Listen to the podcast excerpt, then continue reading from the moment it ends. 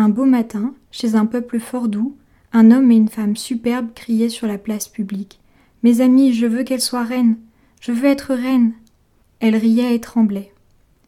Ils parlaient aux amis de révélation, d'épreuves terminées. Ils se pâmaient l'un contre l'autre. En effet, ils furent rois toute une matinée où les tentures carminées se relevèrent sur les maisons, et toute l'après-midi où ils s'avancèrent du côté des jardins de palmes. Bonjour, je m'appelle Léna et je viens de lire le poème Royauté, extrait des Illuminations d'Arthur Rimbaud.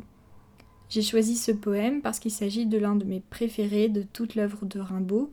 Il est moins connu qu'un autre texte extrait des Illuminations aussi qui s'appelle Aube, et pourtant les images sont à mon sens tout aussi belles. Ça me fait penser au début d'un petit conte.